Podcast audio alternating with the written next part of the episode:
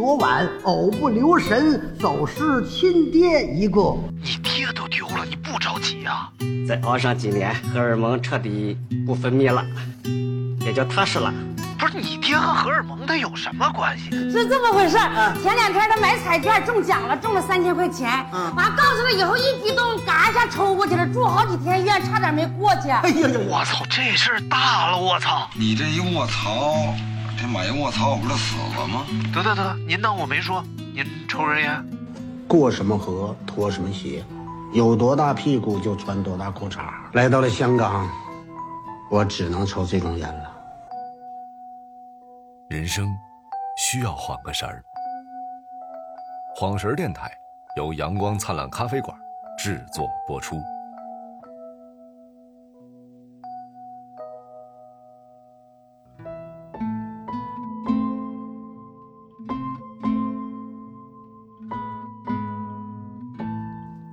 这里是晃神儿电台，我是张金马，哎，我你那洗白那名儿起的不错。我是张金马，哦，我是洗白，不是，我是刘大明。这还没开店呢就开始给我们做广告了。啊，今天聊一聊这个呃心理洗白心理问题啊。啊，又来了。对对对对，哎呀不是最最近需要大明的疏导，啊，需要我的疏导，你是不想好了呗？大明心理小教室，哎呦，好不好？就是干嘛要自己跟自己过不去呢？非让我给你疏导？是这个东西吧，它不是自己和自己过不去啊就是如果大家都能，不是，没有人跟自己过不去。听我说，我的意思是说，嗯你心里不舒服，非要找一个你觉得不对的人给你做疏导，你是不是自己给自己过不去？我是这么想的，啊就是我在我在和你倾诉的过程当中呢，哎逐渐发现你的人生是如此之不堪，就从中发现了对于未来的希望，就和郭德纲那相声似的，啊坐在那个火车上，啊，然后有一个罪犯判死 刑靠在那儿，然后一看你，嗯，他看见希望了。那你就是那个罪犯，对，我是、啊我就是那罪犯，你就是那个画的和大马猴似的。太可怜了。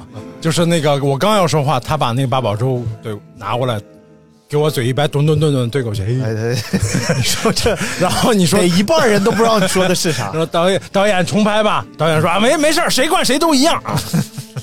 好，感谢大明的这一段儿，啊这段叫我要上车了。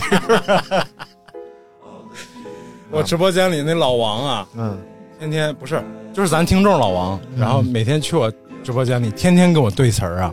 就动不动就冒出一句某小品、某相声的中间某一段台词，你还敢抱怨这个？啊你的直播间里一共就俩人，你还敢抱怨？你再把老王气跑了。而且还有这俩人百分之八九十是咱听众。来，我跟你聊一聊最近遇到的这个心理困扰啊，啊，就是过去的别别哭，别哭嘛，你哭过去的这个一两年当中啊，啊？一两年啊？我是说这个正常的阶段啊，哦，其实目标很明确，哎。就是要不就是跑步啊，啊，要不就是工作，要不就是干这个干那个。骑车，啊，对，你就发现就是就是你你的目标啊嗯是非常明确的，嗯，我要的东西就一样，哎，我一切向他靠拢就完了。嗯其实这是一个非常简单的模式，嗯我觉得现在很多人也是在用这个模式规划人生。嗯我要的非常简单，我就是要钱。啊，那我、那很简单呀、你就去努力，什么挣钱就怎么干，哎然后谁能给你发钱你就听谁的，对吧？就很容易。嗯还有人呢就说，呃，我就想玩，啊像高萌那样的，啊，那他无所谓挣不挣钱，他就天天做他的小手工，画他的画。他行啊，他把他那个听的电台主播都给那什么了，啊，但是呢，我逐渐就发现啊，嗯。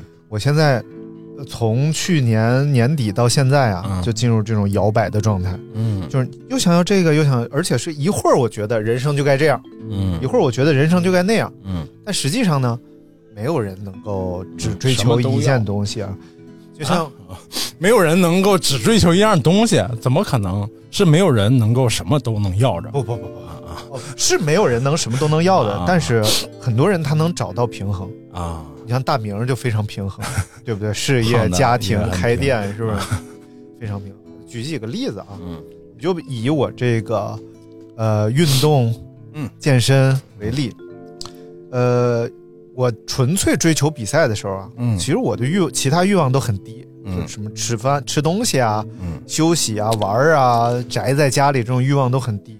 哎，然后我后来呢，比赛完了之后呢，我对运动的欲望就也可以变得很低，嗯。我就可以纯在家吃喝玩乐。嗯，因为我觉得我解决这个问题了，我特开心。嗯。我等下一个阶段就好了。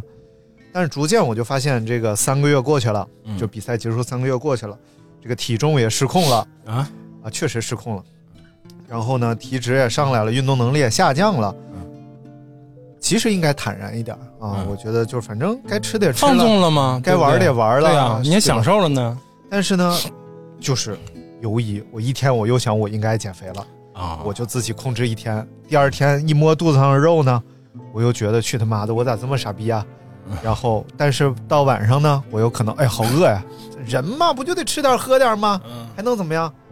然后等第二天呢，我又想，我操，太傻逼了，我应该又应该减肥了。等到晚上，我又想，哎呦，我干嘛要活那么辛苦呀？人这一辈子不开开心心过一天算一天吗？嗯，就是总能给自己找到理由。哎，包括最近这个工作上的事儿也是，不是和这个嗯田超一起开这个店嘛？啊，我一度又觉得，我吧，其实应该，呃，活得自由一点。我对钱也没有那么大欲望，虽然我挺喜欢花钱的，但我没有钱的时候，我也可以不花。嗯，我欲望没有那么强烈，然后我又比较喜欢生活，我又想要有自己的时间。嗯，有时候我就觉得我不能太自私，我我我赚钱又不是给我一个人花，是吧？嗯以后我爸我妈万一生病了，或者我给他们养老啊，嗯或者是我老了之后啊，我总得给自己身边的人挣钱啊，对不对？啊，就是假装我老了之后啊，啊不，假装我我自己老了也没有人养我呀，对不对啊？我总得有一些积蓄哎啊，，就这样，就觉得反正挣钱也是我的义务之一嘛，嗯应该挣点钱啊，跟别人合作，而且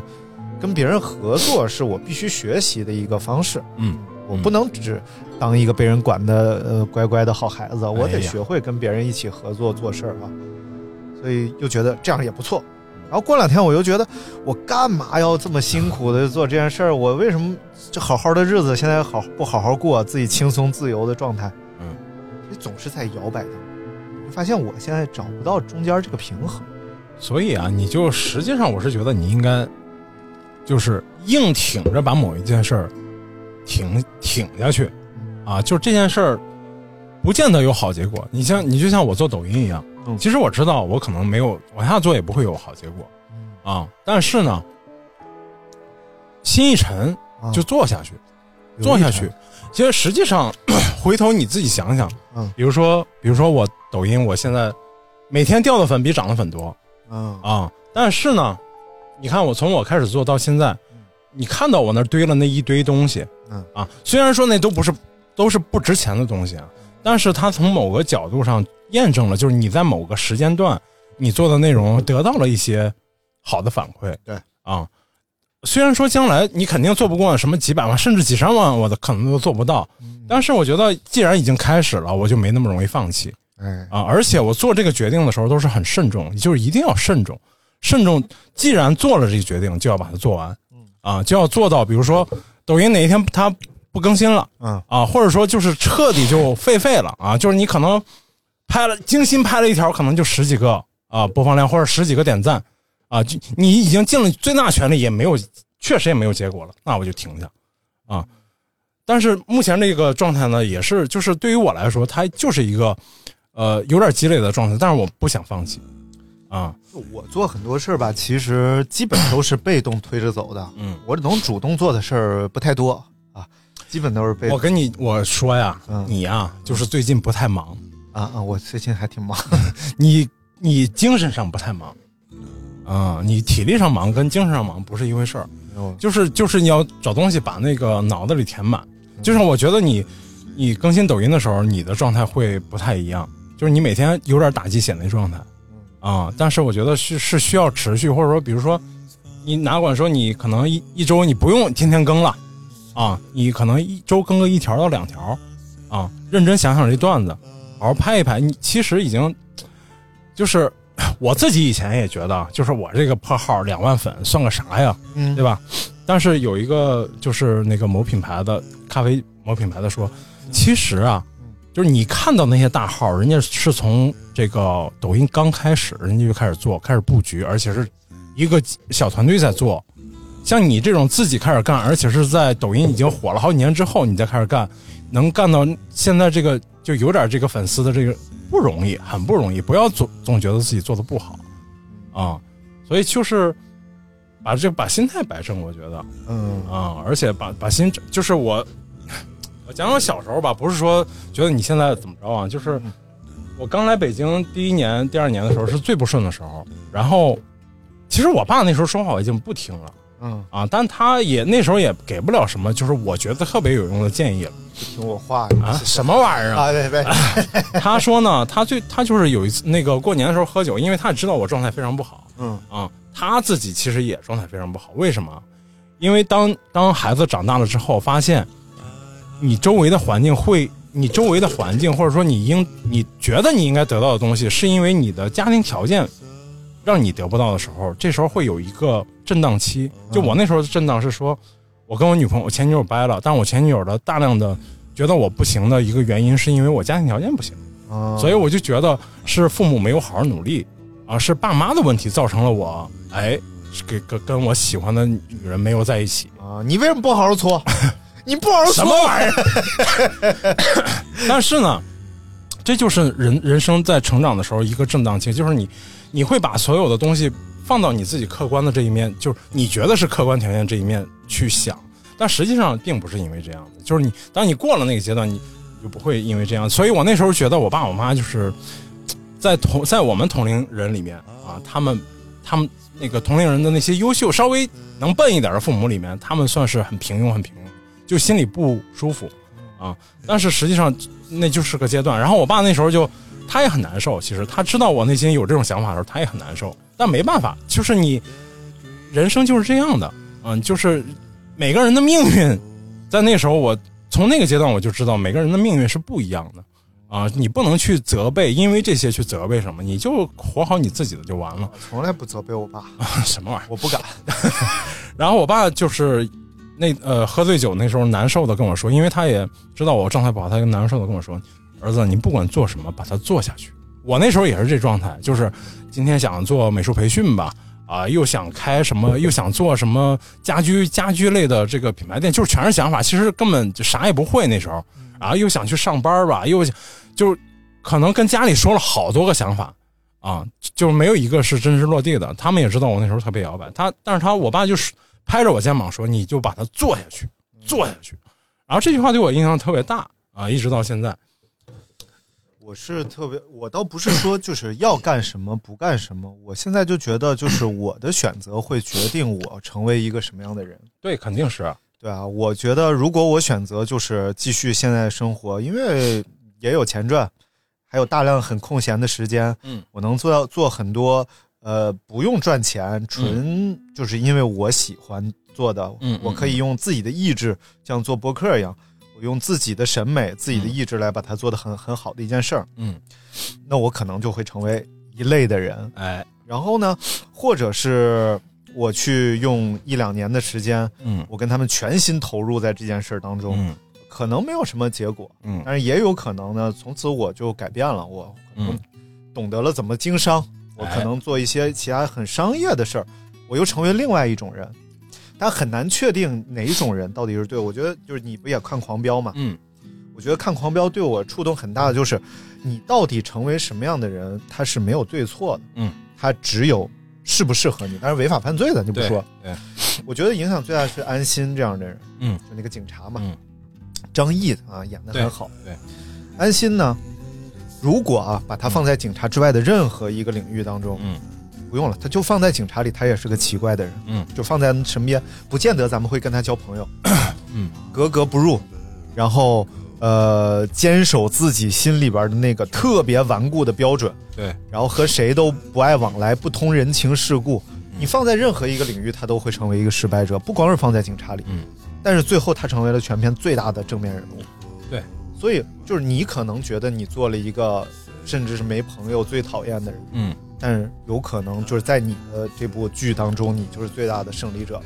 所以就是还是要活活出真我嘛。所谓叫活出真我，其实这个说起来像个成功学啊，但是其实非常非常不容易。像个广告词，对对对，活出真我，雪碧透心爱凉，度 爱啊，什么玩意儿？哎度爱透心透透心凉了都，这 雪还碧是还是痛风凉，什么玩意儿？还是喝点心头热的吧啊！嗯，就是就是你可以看一些那种，我觉得不是不是不是，就是呃更厉，就是比如说像《寿司之神》这样的电影，就是我每次看这种电影的时候，我会就会觉得发人深省。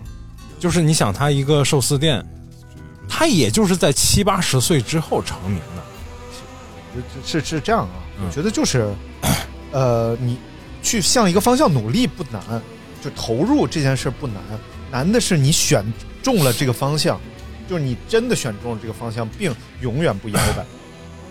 我觉得这个对于我来讲太难了。嗯我可能就觉得今天我想这样，明天我想那样，但其实哪样都没错。嗯，但是呢，我就无法下定决心，我就那你还是回到那个问题嘛，就是你最终想，最终最终希望的那个状态是什么样的？就我死的时候成为一个就是对，也不是，就是说，比如说我们说现实一点儿嗯。啊，就是当你当你年纪大的时候，嗯。啊，当你这个可能自理能力不强的时候，当我老了，头发白了，哎，就是你能不能嗯。以一种你觉得舒适的状态去面对你老去，甚至走到人生的尽头这个阶段，嗯就是。因为那时候的那时候的那个状态是什么时候决定？我觉得就是在年轻的时候啊，嗯你的努力或者说你积累的财富也好，或者说你积累的什么东西也好啊，是在其实是在某种程度上在为那个阶段做准备。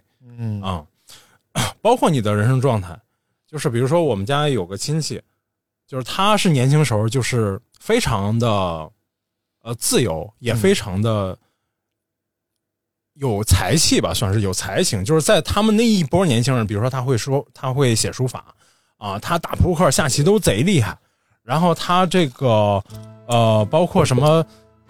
画画也画的特好，但是他从没受过任何训练，嗯呃，包括他出去做业务，他在某个工厂里做业务也是做的非常的棒，交际能力非常强。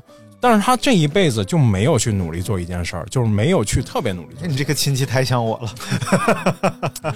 他对孩子的教育也是，他的孩子呢，呃，反正从年轻时候就各种惹事儿啊，呃，蹲大牢蹲了好几年，然后就是人生的前半段，人生前半段就仿佛是跌宕起伏，但是他一直就觉得，比如说像我们家这种，他们是瞧不上的，嗯就比如说像我爸我妈这种，踏踏实实稳稳当当，啥也一辈子没有什么大的起伏，比如上班一辈子就上了一个班，三十多年、四十多年，一直一直到一直到退休啊。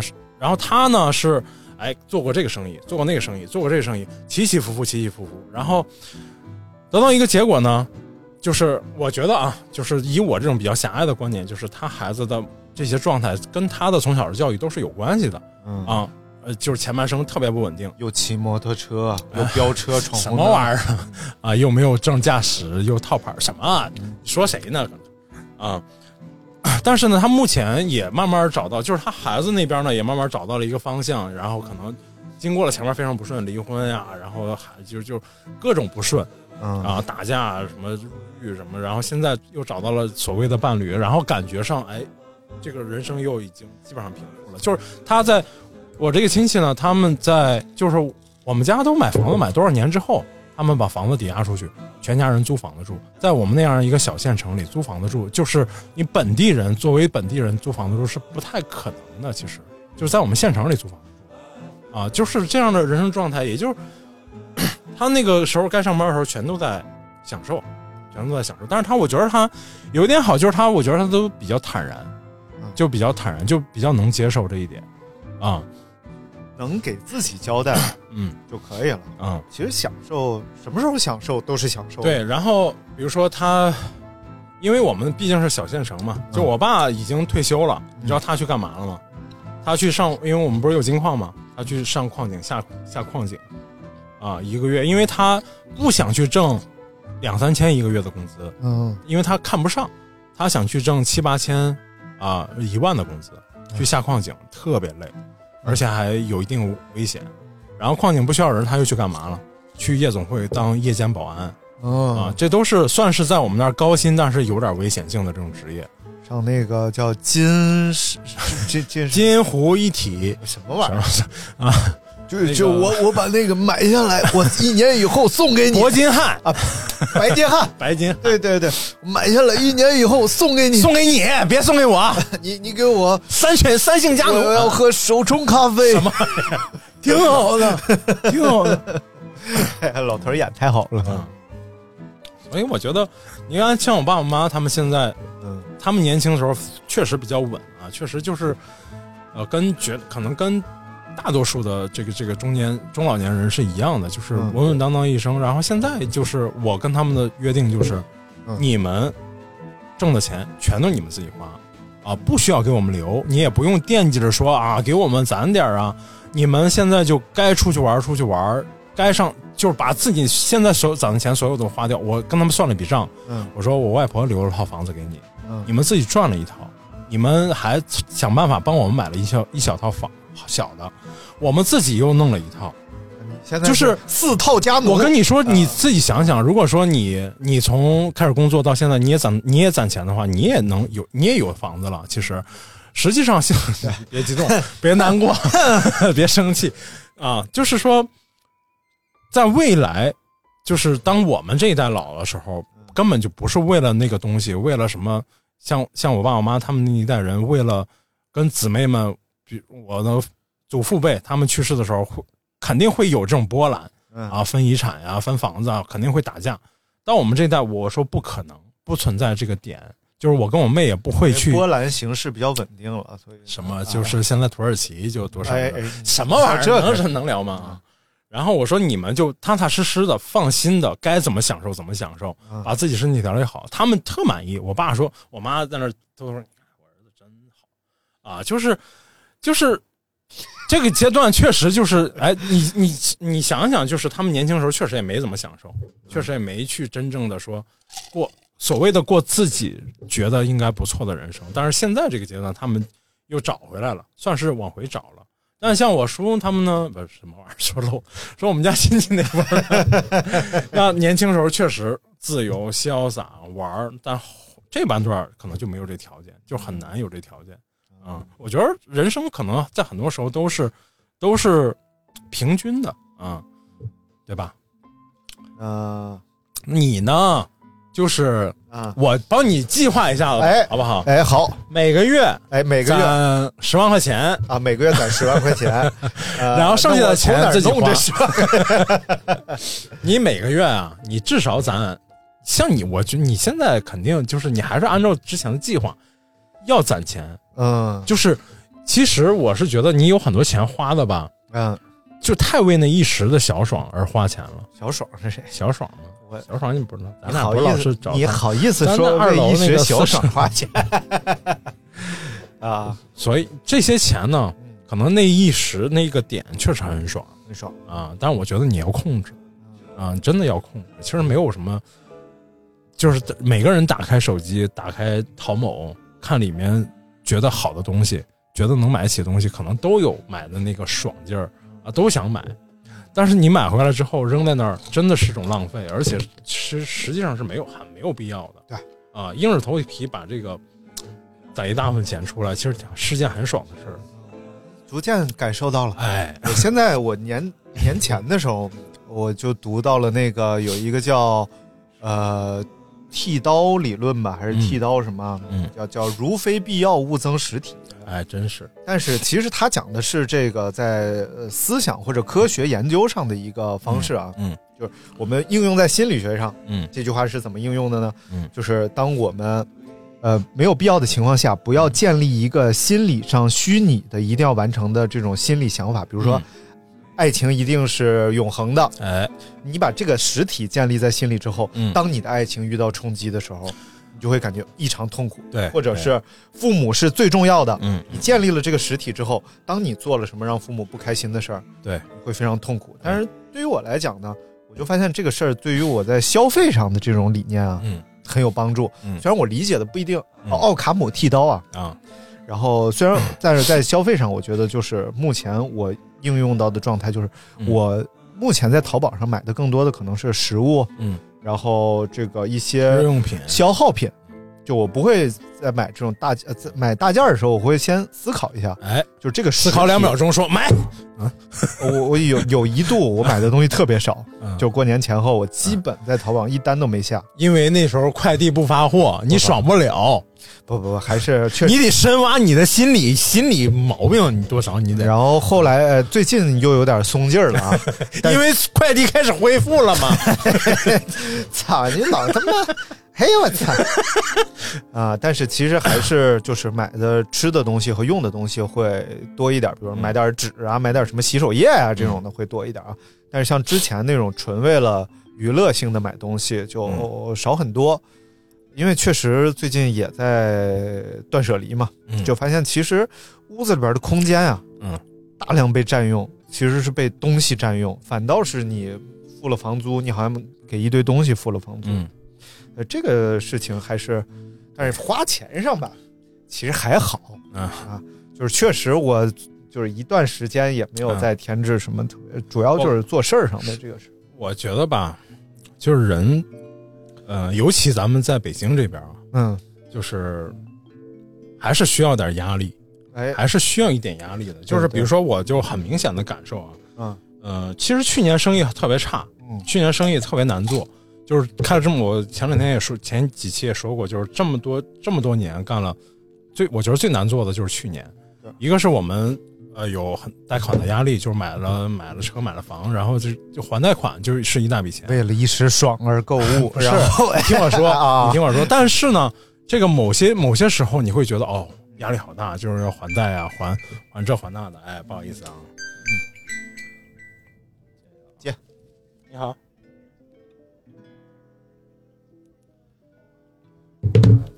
哎，你好，你好，哎，你好，我是小护士啊什么啊 我是那个小爽 啊，然后啊，然后但是呢，你回过头来想想。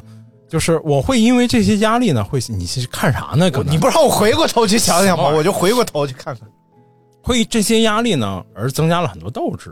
啊，就是因为这个事情，当你当你要去做新新烘的吗？什么玩意儿斗志啊？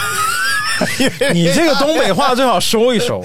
我新增了很多斗志，然后我就哄什么奈晒俄比亚，奈塞俄比 斗什么玩意儿斗志。就是当就是你呃，在这种压力下，你会去想很多办法去解决很多实际的问题啊。就是其实压力也就是那么一段时间啊，所以我建议你啊，不要去燕郊，就在北京买一个小的，真的真的真的真的，就是就在北京通州买一个小的。嗯，真的真的这，呃，是个理财的方式，其实是个理财的方式。我我攒一年好不好？我攒一百个，哎，然后开始买。你一年就能攒一，那就不就是一一个月十万吗？不不，到不了，到不了。这我说实我说的是实在话啊，我是知道知道知道。啊、就是这个不见得是说咱们啊你不要去想什么，哎呀，炒作房地产呐、这那的，这是一种最有效的存钱方式。其实啊，真的是这样。理解理解。我我想就是关于这个开店这个事儿，嗯。其实一方面是觉得如果挣钱的话啊，嗯。未来你通过这种店来赚钱的话，其实是上不封顶，嗯。它和工资不同嘛。嗯，就是如果你努力的话，一个月搞个十万八万的也是有可能的。对，我是觉得吧，为什么就是我对开店的这事儿，呃，我觉得我持保留意见啊，是因为我觉得你的情绪不是那么容易，就是你的情绪有时候会波动，有有时候会比较大嗯啊，不太稳定。嗯，但是你像比如说像，就是就是弄一趟什么干啥呀？我可以一下端俩黑。有毛病，就是像像我们现在这状态，就是你稳不稳定，你也得你也得去干这事儿，嗯，明白吧？我这不是就是想破釜沉舟一下嘛？啊，就稳不稳定，我也得。实际上我最这么不稳定，我天天还得干这事儿。啊？其实我最近很不稳定嗯，但是也是因为这事儿而不稳定。就说呀，所以就说嘛，嗯，就是有时候你想法太多，我觉得。就是就是因为也是因为你，也是因为你大脑太活跃，因为我已经在努力克制了。你说最近我一直在，嗯。呃，研究这件事儿嘛，就是你研究这个和别人一起做事儿这件事儿我真的没有经历过。要不就是别人做事儿带着我，嗯，要不然就是我自己做一件事儿不跟别人做。嗯。现在的情况就是我要和别人一起来做一件，而且做一件商业上的事儿。嗯，所以不管是从设计上啊，嗯。然后还是从这个理想上啊，一切的目标就一个，就是获客，就就是获得顾客。啊啊啊！所以不管我是想做一个 logo，嗯，我以前想做一个 logo，是因为我要做一个我好看的，嗯，我能理解的，我觉得很爽的。现在不是，包括室内的布置、装修，一切的目标就是获客，因为这个是我们四个人的统一主题。嗯，然后呢，大家每个人负责的方式不一样。嗯，啊，所以我就基本上我用了一个理论啊，我 可以跟大家分享一下哎最近做事儿的一个理论，因为事儿实在有点多。啊，就是一个叫呃重要且紧急，嗯，就是把分成四个象象限，哎，重要时间管理大师嘛，且紧急，嗯嗯嗯，然后呢，重要不紧急，哎，紧急不重要，嗯，不紧急不重要，嗯，分成四个象限。我来想，我这件事儿要不要立刻马上做？如果重要且紧急，那就二话不说了，嗯。就是设计这个 logo 重要而且紧急。嗯。为什么紧急呢？因为马上要开始装修了，装修的时候呢，我们要把这个东西贴在围挡上，就作为我们的第一期广告了。嗯。一定要明显让大家看到，而且要传递我们在干嘛，嗯，这么个事儿，所以它重要且紧急。呃，设计围挡，那室内装修呢，可能就是紧急不重要，嗯，因为你外围挡设计完了才进入到这一步，嗯所以室内，而且室内呢是要找装修公司，找人家室内设计师，嗯，这个跟我关系就不大了，嗯。啊，然后其他的事儿就一个一个往下这么排着来做，嗯，但是呢，就是这个重要且紧急这一块啊，嗯，就会给我带来很大的焦虑感和压力。那、你也说了嘛，也有点压力嘛。对，尤其是我一和别人做事儿吧，我就总担心没做好，就拖了大伙儿的后腿。而且你给别人打工的时候，别人是会一直夸奖你。嗯，哎，不错，哎这个弄得挺好，哎，嗯真好，下次再这么来。我是需要这样的人，但是你跟别人合伙的时候，大家合伙人没有必要天天夸你，说哎呀，对，大明儿你干的不错啊，嗯哎，在努力，哎，大明儿怎么？这没有必要，大家是在一起努力一个目标，我也没有必要天天夸别人，嗯对吧？所以这个事儿就干的有点儿，尤其是像做这种设计，得不到承认，设计它是 out control，就是不是在我特别擅长的领域。对，然后你要说让我做点音频什么的，那我嘎嘎擅长，哎，谁也别别逼逼，我能做老好了实在不行还可以找性爱的某某人，啊，我能做那种就是播出级的东西，对吧？啊？对对，但是像这种 logo 设计呢，我就纯门外汉。但是在我们四个里，可能就是我比较擅长这个，所以一旦他失失去控制的时候，嗯我这种焦虑感、压力啊，就就有点学会放，学会往外放，就是呃，他拉出来什么玩意啊儿啊？啊不是有那个 AI 绘图软件吗？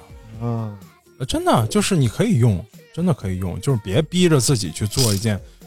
就比如说我，我这些工作其实都做过，就是你你所说的这些状态我也都做过。比如说，就是我跟我跟惠州记的合作啊、啊，就是就是一次失败的合作。哦不不哎没失败哎啊啊没失败啊，对我来说没有失败，就是也确实没失败啊确实没确实没失败。就是你要先你要先想到你就是比如说我要我先说我自己啊，就我想跟别人合作的前提是什么？我想做合跟合别人合作前提，一个是我对我对我的合伙人是有认知的，啊是有非常深认知的，而且是就比如说，对，起码对于我来说啊、我觉觉得这个人一起扛过枪没有？一起一捅过窗没有？一起打过不是呃一起 上过呃什么昌？去武昌？啊就是我认知，我觉得对合伙人的认知是能跟他合作的占百分之八十啊啊，甚至说不关系到到底挣不挣钱。就是我的这个前提呢是说，我觉得我认可你，那我就会全情投入。嗯，全情投入的意思就是说，不惜体力，不惜精力，嗯然后把这件事儿当做完全是自己的事儿来干好。虽然这里边有你一半儿，但是有可能你的投入度没有我高，但我也认。嗯啊、就是当有了这个前提之后，我就会觉得做啥事儿都很轻松，呃，就是也，其实我当时装修这个店的时候，装修徽州记的店的时候，阻力是很大的，嗯就是比如说把那个把那个挡的东西放在门口，放在放在大厅的门口那块儿，他们都是很多人说闲话，哎呀，又办人了，哎呦，从来不这么放，然后那个桌子挪了位置，他们就很不爽，因为打破了他们以前的使用习惯和使用惯性。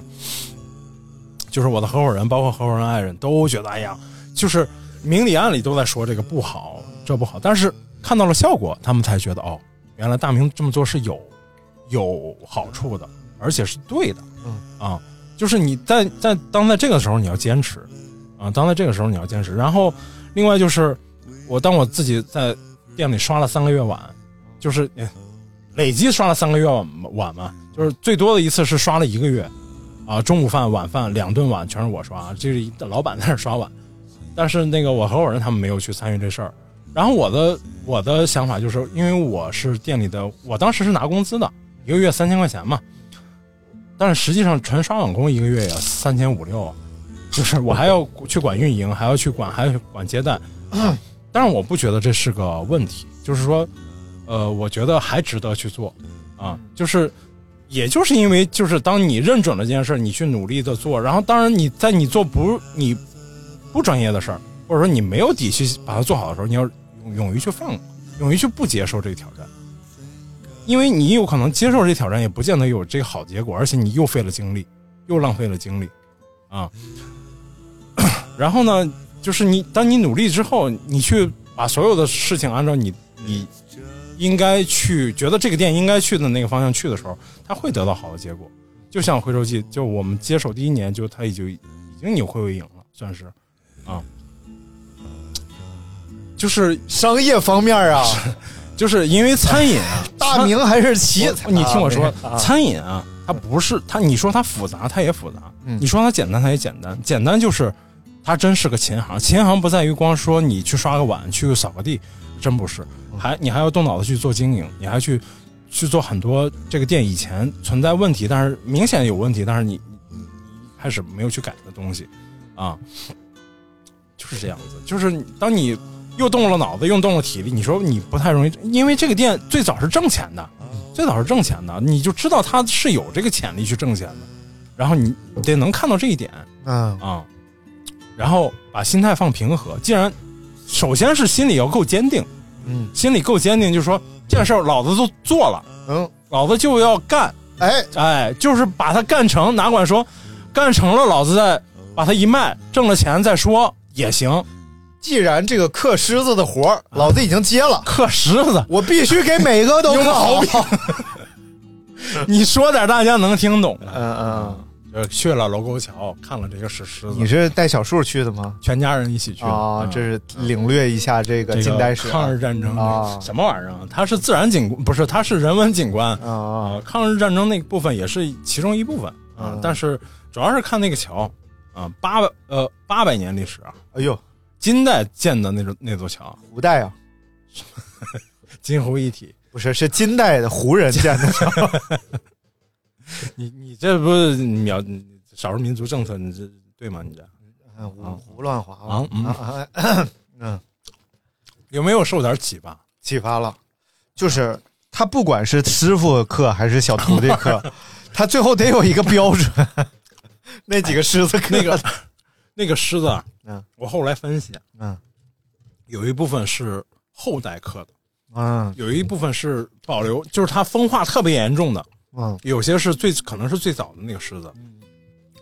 我还没给你拍，我还没给你看呢，我拍了那个雕的更复杂，更那个那个一个那一个狮子上面爬三只狮子，而且雕的都特别精细。我觉得那就跟古代可能没啥关系，可能是嗯。后来修缮的时候加上去的。嗯啊，有些是那个狮子座跟底下那个底座是粘在一起，能看出来的啊啊。所以每个朝代本身，咱们那个呃中国的雕塑啊，就是从魏晋南北朝，从汉的那个风格到越来越往越往后，它风格都不太一样嗯啊。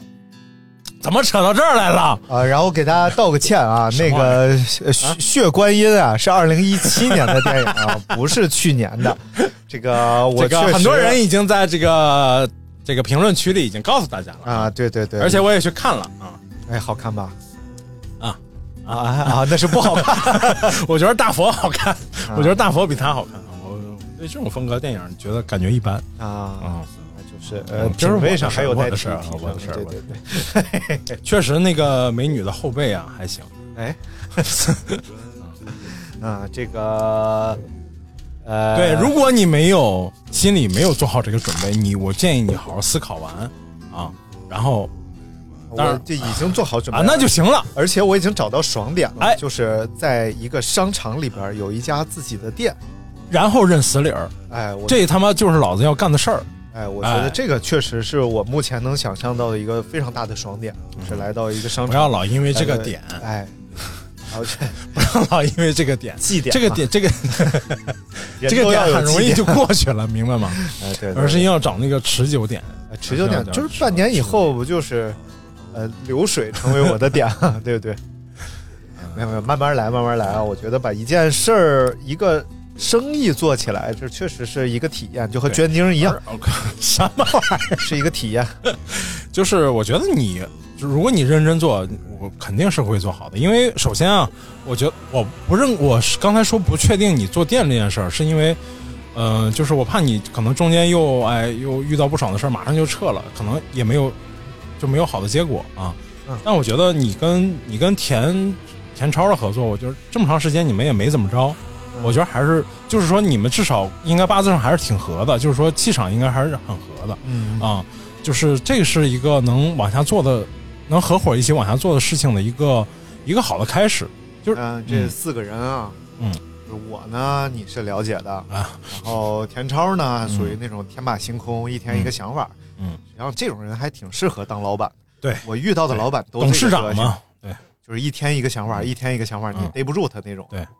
然后呢，晨晨，嗯，是那种就是领队嘛，特别擅长做重复性的工作和人的事儿的人。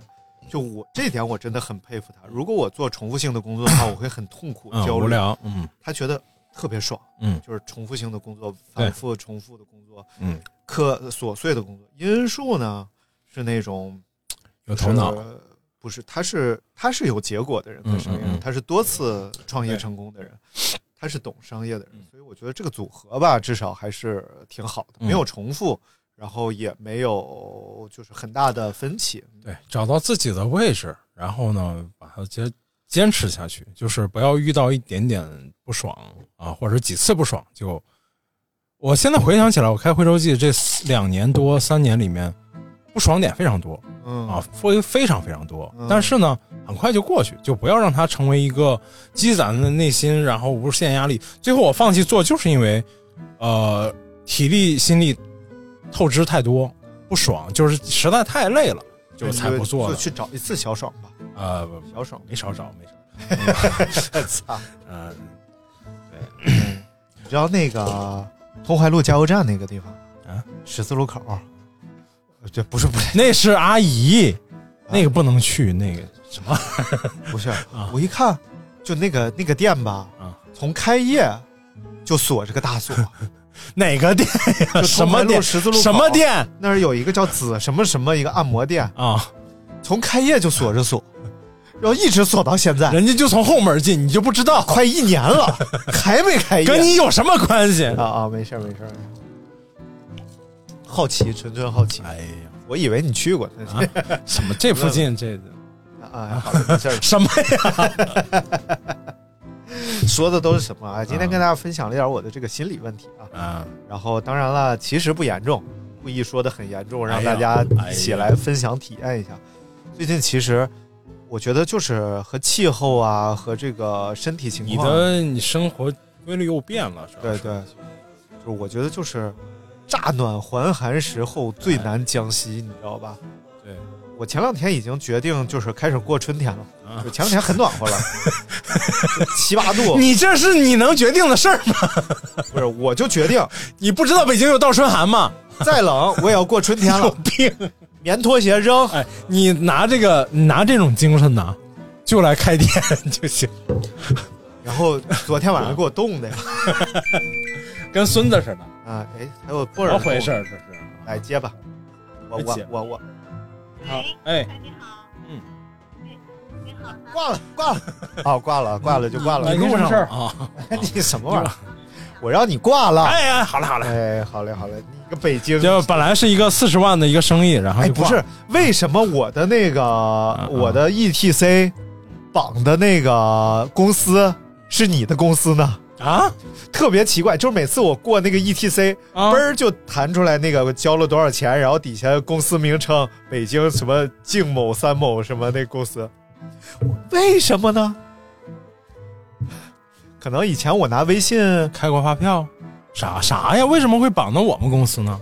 我也不知道啊，反正我一过 ETC，嘚儿，但是没啥大额，就十块八块的，但是每次都是你。姐一会儿我给你找找看看，我也不知道是为什么呀？我也不知道为啥，我就一直想问你，你得跟我会计报账啊！你这玩意儿啊无所谓，这点税，操啊，对啊！不能干违法乱纪的事儿。有病！从这个强盛集团呐，还是要守法呀。那个强盛集这个黄标是根据一个四川的事儿改编的，啊，我我看了那个大哥挺挺刘刘氏兄弟。啊，啊，然后你看，其实高启强就属于是那种，嗯，他选了一个方向，他就在这个方向上往死里折腾，就他就就选，其实他很摇摆过，然后包括就是他一开始想去自首啊，啊他就是把这些事儿处理完的时候，他心里边那种焦急他找到他真的是找到爽点了，就从干死那俩人之后，他找到爽点。呃，他找到，所以呢，就是你没法判断哪个选择是对的。后来我想啊，不是像这种还是能找到的啊，不不不不，啊，呃，我觉得就是那个，很你看，就是他们做买卖的人，嗯什么都喜欢算一下，嗯问一下嗯。我觉得这个时候的算一下、问一下，其实最大的意义就是在于做选择。嗯，其实有可能你选这个也对，选这个也对，但是你在这儿做不了选择，你走到两条路中间去了，你就错了。但是这个时候有人一拍，你就这么选。嗯，其实这是我们第一天吃这个碰头饭的时候啊，呃，殷树说，嗯我就觉得跟这个算卦特像。嗯，因为他说啊，他说这个事儿吧，反正呃，我不是说我有多大欲望啊，但是决断的时候我得说了算嗯嗯啊，因为我做我做成过好几次，所以很有多人本钱，我判断上大部分是对的，就是讨论咱们一定是都讨论，也可嗯以吵架，可以打，怎么都行，但最终的决断得有一个人来决断，要不然就很容易走到两条你路中间。们持股比例算了吗？这个哥回头给你讲。啊嗯，这玩意儿那这个决断的人肯定得多拿钱，你这这一会儿给你讲，这能在节目里说吗？这必须得占到百分我们之五十。强盛集团啊，内部结构非常复杂。卖水产的啊，啊，孙红雷吗？你就在这儿把鱼杀好。跟老莫说，我想吃鱼了。哎，老莫真是啊，挺人狠人狠话不多。对对对。哎，怎么讲了半天高启强呢？确实，最近这个剧真是挺上瘾的。嗯我找到了看美剧的感觉，就找到那会儿看什么《行尸走肉》啊，看什么《绝命毒师》那种感觉，是有那种感觉啊，对，就是放不下他那个音音乐配的也很好啊，啊。音乐配的也很，就是那个。后来我找了几段，我不是拍段子吗？找了几段电进去，还挺，就是一个好人也能 电进那音乐剧，也能是 坏人的感觉。而且就是据说啊，嗯其实拍出来已经收敛很多了。啊，对，里面有好多什么原著上不是说他那媳妇儿是涉黄，啊，就是然后呃那个那个安心那个女朋友叫什么来着？呃呃李呃李孟孟玉啊，对，啊，孟玉可能还是遭受强暴啊，就是类似那种。然后其实说这里边这几个女人、啊，这这太瘦了。什么玩意儿 啊？这里边这几个女人啊，其实都很丰满，就是、呃故事都很丰满，丰故事都很丰满，真不行，他俩丰满高中嘛，艾老师的母校。啊，然后其实故事都很丰满，但是剧里边确实也展现不出来了，容量没有那么大了，主要还是展现高启强他们的故事。如果把从小说来讲的话，这几个女人的故事都还都挺血呼啦擦擦。你看看啊，写过了，对，都是那个初体验就怎么 就是昨天学个新词儿，嗯东北话管这个雪融化之后，嗯马路上那个脏了吧唧的状态啊，啊叫弄鸡巴拉的，弄鸡巴拉的吧？弄弄还是弄？就是弄，嗯，然后弄鸡巴拉的，然后我就老记不住，我老觉得是老鸡巴弄，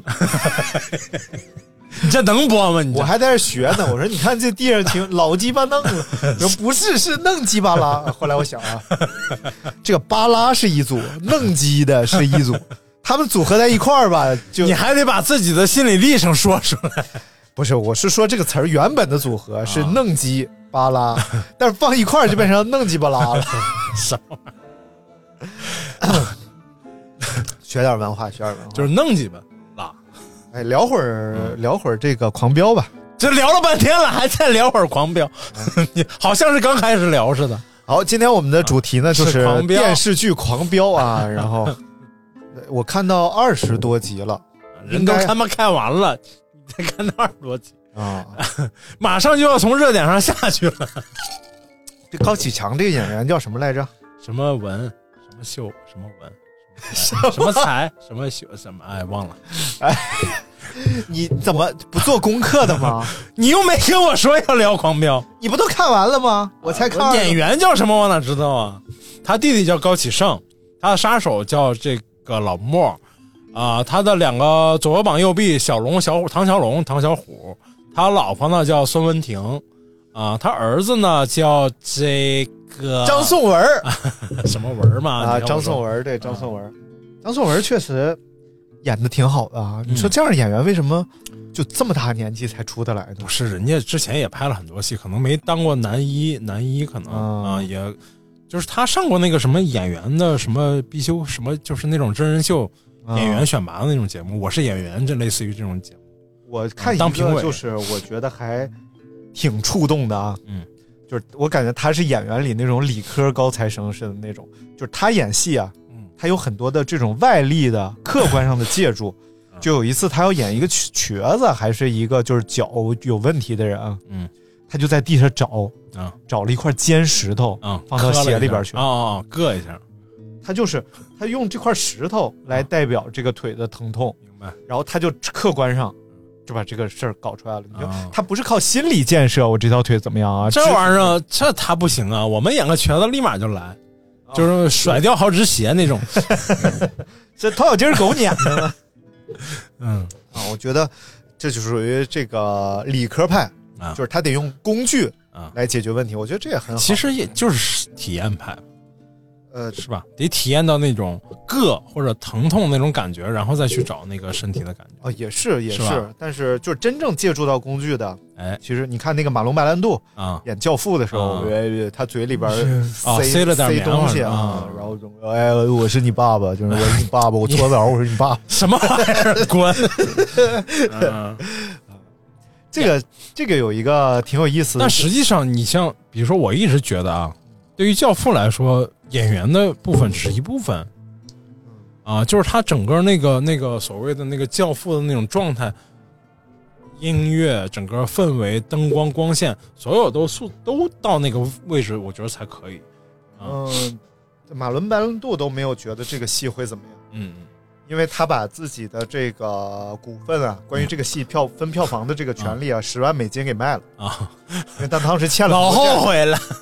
最后说他可能损失了三千万美元，就在当年啊，对，那跟现现在三亿十三亿就差不多了。他一直卖啊，他那 VCD 什么的，他们一直有分成的、嗯 d v d 什么的一直有分成。我是很受触动的，就是这个理科派啊，嗯我觉得这个深得我心啊！嗯我就看了一个 B 站上面嗯，有一大哥给我发过来的，就是 B 站去年的一个涨粉最多的一个 UP 主。啊哦，那个咖啡师大名字哎，对，什么玩意儿？这对吗？然后这大哥呢，嗯纯是写稿的人，嗯就是他就真的是靠文案啊来涨粉，嗯因为他也没有什么就是外拍呀、精彩场景都没有，纯纯写稿，而且他剪辑都不会，嗯他老婆给他剪。嗯，他就每天在家想选题写稿，想选题写稿。然后他怎么写稿？首先他选题真的特别牛逼，啊一下就给我征服了。他就说，我看到那个呃飞船发射，嗯他想的选题是什么？你可能想什么什么能源啊、嗯宇宙探索，他想的是在无重力条件下是怎么发生性行为的我也想过这事儿啊？对，他而且他查资料了。啊。他各种找资料，就是有没有发生过这种事儿，在航天站里边有，就找各种各样的资料。然后还有一什么来着？嗯，哦，这这个就够聊一会儿的 还有一杀人案，啊然后他看就是除了刑事部分，还有民事赔偿啊啊，民事赔偿赔了多少多少钱，他就好奇，说这个钱是怎么算出来的？嗯那你杀不一样的人，嗯是要赔不一样的钱吗？那谁的命值多少钱？这个价格到底是怎么算的？哦，我杀你和你杀我，这是一样吗？我粉丝是两万，你粉丝是六万，然后你呢是对啊，是汽车之家某博主，然后还接商拍比如说你是一个 公园儿，啊。我是一个我是一个公园，你是一个 SPA 会所，啊，对啊，什么玩意儿？那这样的话，肯定是公园挣的多呀。价格一不一样公？园是国家有的什么然后他去查这个事儿，啊？然后他就各种各样查那个资料，平均他每写一篇稿要读两到三本书，时间是一周左右，啊所以他就形成一个大稿。他说他写过最艰难的一个是，就是很正常的一个稿件，他可能要写，比如说这个呃珍珠港事件，嗯他要确定日军飞机是几点飞的，啊然后呢，他看了不同书上记录不一样，嗯，因为我呃日本的书是用日本时间来记的，嗯，美国书用可有可能是华盛顿时间，也有可能用夏威夷时间来记哎。然后他说，那到底这些时间都没有标注是哪儿的时间，那我用哪个时间？他就开始，而且日本时间算一下就行了呀。他还不是，他那个书上并没有表示这是日本时间几点几点，就说几点啊。起飞了，几点，那我怎么用？怎么？然后，并且我们的书上用的是中国的时间，那中国的时间在当时其实不是东八区，嗯，当时是东七区，啊，因为首都在重庆，用的叫龙属属陇时间，啊所以呢，那我现在写的书用的是当时的东七区时间，还是现在的东八区时间？他就把这些所有的时间制作成一个表格，嗯在家里排了一天，并且计算各种可能性，最后发现哦是几点几点，啊，是东八区北京时间来计算的话是当天的几点。看人家多忙的啊，是不是？真是忙的。然后他写一篇稿的话呢，基本上就是，比如说写一篇可能一万字左右，嗯但是最终输出呢可能是两千多字。哦，那他就开始在这个稿上标红，就是他觉得所有的爽点、爆点会引发评论的点，他先拿红色全框出来，啊。框出来之后呢，他再看没有标红的地方嗯可以被删除的可能性。然后，比如这个地方可以删吗？这个地方可以删，最后要保证红色密集度高，嗯，节奏感好，就是啊，这一段里边有三个红，下一段也是三个红，三就是节奏感非常好，不能这段五个，下一段一个，明白。就有可能出现这段好爽啊，嗯。下段没劲我就退了。他就把这个节奏感再摆好，最后生成一篇稿件，拍完。他老婆帮他剪贴一些画面啊什么的。还得是有个好老婆，什么玩意儿？但是这种东西一看就是一个就是理工科的人做的事情，嗯，非常理性，对？非常理性如。果说是一个作家，他可能对，因为他写的东西，他找的这这些方向也都是比较偏偏这种理论分析类的这种对对东西。嗯就是有方法论，嗯但不一定所有的东西都适合用方法论来做。对，但是实际上性的东西嘛，它，但是实际上这种东西对于对于拍视频来说，我觉得是非常好的方法。对对对，啊非常好。就是你的目标是什么？就像昨天我和高萌讨论，哎，他跟我讲说，小红书上有一批博主，也是做这种小手工啊、首饰啊什么的，嗯他们就特别难，嗯因为可能是他们费尽半天力设计、制造，做出来之后发了一个，哎，成为爆款了。嗯，那边可能那个阿里巴巴就下单了，马上非常噼里啪啦，连他的模具都出了。对非常容易，因为对啊于他们来说，然后那怎么办？我说其实这是没办法的事儿，这不光在艺术领域，这在所有的领域，每一个工业产品都在向着好卖、能被市场认可靠拢。你看，机车为什么都长一样，手机为什么都长一样？但是在艺术领域，他这么做就不是为了成为艺术家哎，而做的，他就是为了商业化。那商业化就没有办法，你只能被别人学习。对啊，就像比如说，呃，大芬村，嗯，大芬村也在抄袭，对吧？他们画的是大师，但是目标很明确，我就是装饰画，行活装饰画嗯，那没有人会觉得他怎么样的。对。但如果说另外一个一个艺术家抄袭了另外一个艺术家，我就会觉得，哎，这傻逼，弄他，对吧？所以其实目标不一样，最后就是产生的问题和你的心理状态也是不一样。哎，就是这个东西吧，从几个方面看吧，就是比如说像我们那个，像那个国际上最有名的那个家居博览会，啊，宜家什么家居博览会，啊啊啊啊啊！宜家家具博览会家居博览会，啊，就反正世界上最有名的就是全世界的这些，呃，最前面的最设计呃设计理念也好，世界的产品最最领先的这些企业都会去参加。但是香河啊啊，什么玩意儿啊？啊，没事，香港香香港香港肉肉饼啊和 家具，不是是怎么老打岔呢？你这节目就爱打岔。很长一段时间他们不接受中国企业，哦也不接受中国媒体，嗯甚至中国人带着相机进都不让进，因为仿制能力太强了。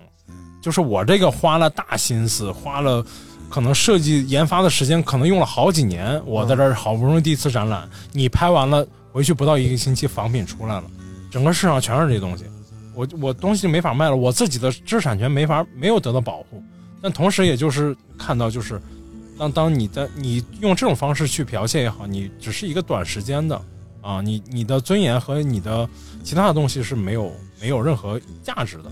哎，特别逗！我那天带小叔出去玩，我骑车带着他，然后我们聊了去什么，然后他说啊，那你就从拼多多上买吧。嗯？我说为什么从拼多多？拼多多上都是假货呀。啊，我说我说我心想，我说哎，你是怎么识破爸爸是这样的？什么玩意儿？我说那拼多多，你说你把这个品牌做到连小朋友都知道你卖的东西质量不好，你说你做的意义在哪儿呢？就是 我爸我妈现在他们买东西，在拼多多上买，就奔着假的去了。啊？其实是就是说白了是有点这个意思的，就比如说秀水 哎，就比如说买买了，他宣传啊，说这一虾都是多大的，啊这寄过来这一份有多少斤，那他就买，买完了一马上回来就过秤，然后量尺寸，啊没有一个合格的。然后呢，就跟商家说，你这儿就发视频嘛，就是你看你这重量也不对啊，尺寸也不对，你怎么处理？大部分商家就是给你退点钱，啊这事儿就过去了。可能退就是你又花了更少的钱，得到了一份儿反正能吃的东西嗯啊。就是他们现在的购物习惯就是这个样子，要不然就退回去，然后你自己那边商家出运费，你再退回去，就很少有这种情况。但绝大多数他们买的产品都有这个问题，就是缺斤少两，质量不符啊，这个跟跟买的宣传的东西完全不是一个东西，挺有意思的。你知道那天我看着什么？就是呃高萌他嫂子买的啊那个橙子，啊那个橙子呢分小果、中果和大果，啊！然后买的是中果。哎，我第一次见到像金桔一样的橙子，而且切开真的是橙子。我说这都是中果吗？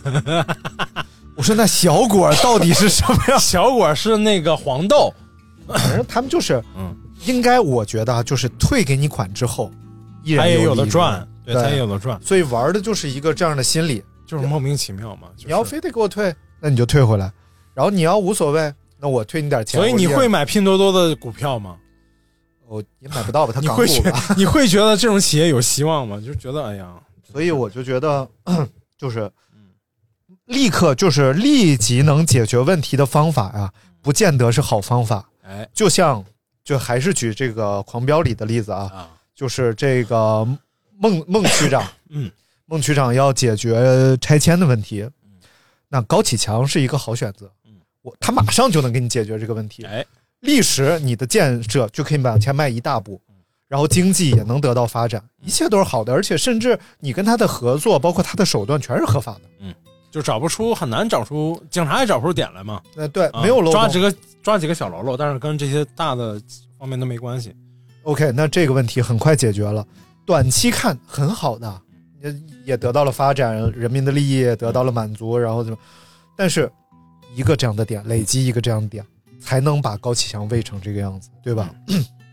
所以有恃无恐的样子，这就是，呃，这个拼多多我觉得也是一样的，他有可能就是他发现一个好手段，比如说就是转发砍一刀，对，然后又发现一个好手段，就是马上就是、呃这个这个给你寄一个没有达到标准的产品，哎再给你退点钱，我同样还是有利润。对，他可能用这些手段一个叠加一个，或者是他纵容一些卖一些高仿假货绝对纵容啊！啊。你就像那个田超买的所有的那个莆田鞋，都是在拼多多上买的，淘宝不好买的，淘宝买不着了，现在很难买到。对，嗯，而且买不到那么那么假的。对，就淘宝买怎么着也是百分之八十九十。比如说买阿迪某斯，然后这个淘宝上就是阿布迪斯、阿迪巴斯、阿巴巴布迪斯，那拼的都不一样。阿迪拔斯关键在于草堂什么玩意儿？啊、然后这个他用一个一个这样的手段把自己拱成一个上市公司，但是当他爆雷的时候，他的这些问题出问题的时候，当就是当规则不再允许他这样做的时候，哎比如说现在我们就出台这样的规则，不许再搞转发，不卖伪劣产品就是假一赔十，然后怎么，那他立刻就原地爆炸，对吧？所以他的风险还是很大的。你会相信马斯克？哎，虽然他的风险也很大，，我不相信。不是，就是举个例子 啊，啊，有些人会相信马斯克，风险也很大啊不是发火箭，哎啊，就是搞这个，但是突然降价啊，不跟商车主说，4S 店也不告诉你。啊，对，啊 但是你发现呢，他所经历的问题啊，是商业上的，就是我我太冒进了，我太猛了，我太勇了，但是你觉得我就是要跟他这样的人哎勇一把，但是你不会相信拼多多这样的人，因为他是在使手段，他是在搞心人心，满江红，那是满江红，真是。满江红，你可以允许他拍三枪，但你不能允许他太慢江了。我觉得三枪至少是我全摆在明面上，我就想搞钱。那不后来把人埋了吗？怎么搞明白？但是《满江红》他真的是，哎，不说了，不说了，啊，说了都是说了都是是都是生气点，啊一个生气点就送送给大家。倒倒也不生气，啊 没有什么值得生气的。哎，很多人跟你的观点是一样的，就是那个你对《满江红》的那种看法，就是因为大过节的让人看着糟心这种，然后你又是一个全喜剧的阵容，对对对，我觉得就是不能这么干。就是，尤其是在大过年的，咱老百姓都知道，大过年的别给人添堵，大过年的别说这话，大过年是不是？你一个国师，啊，你还不明白国人心里都有点啥吗？他太明白了，所以他就是这个他别地儿别的时候卖他完他不好卖、啊，全可以搞一个纯喜剧剧本，嗯，就要卖这个是吧？你不能又当又立啊，又要上升价值，然后又要卖纯喜剧阵容，又得满足自己拍这种小成本的电影的这种，嗯，就不好不好，嗯，不能说不对吧？哎至少是不好，嗯。但是你要说人家目的明确，达到目标完美，对吧？从纯从做事上来说，就够了，就够了。这个很难嗯做到了，其实已经很难做到了。对不是你国内有几个导演能干成这个样子，对吧？虽然是大家不太爽吧，但是人的记忆啊，很快就消散了。明年可能再来一波，就三枪的时候骂成那样了，不是照样还来吗？对不对？天天看啊，出的所有片子我们基本上都看过了。嗯。哎呀，你给我男人的什么什么踢了？我就是想，我就是有个说法，你们俺红什么玩意儿？这是一个，这是他人，这是秋，我说的是秋菊。我说的是俺红。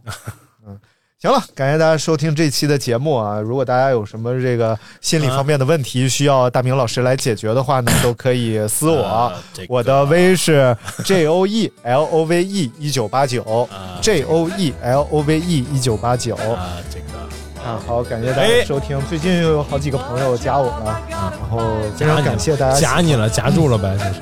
哎，都快给我夹坏了。什么？我感谢大家收听我们这期的节目，再见。拜拜。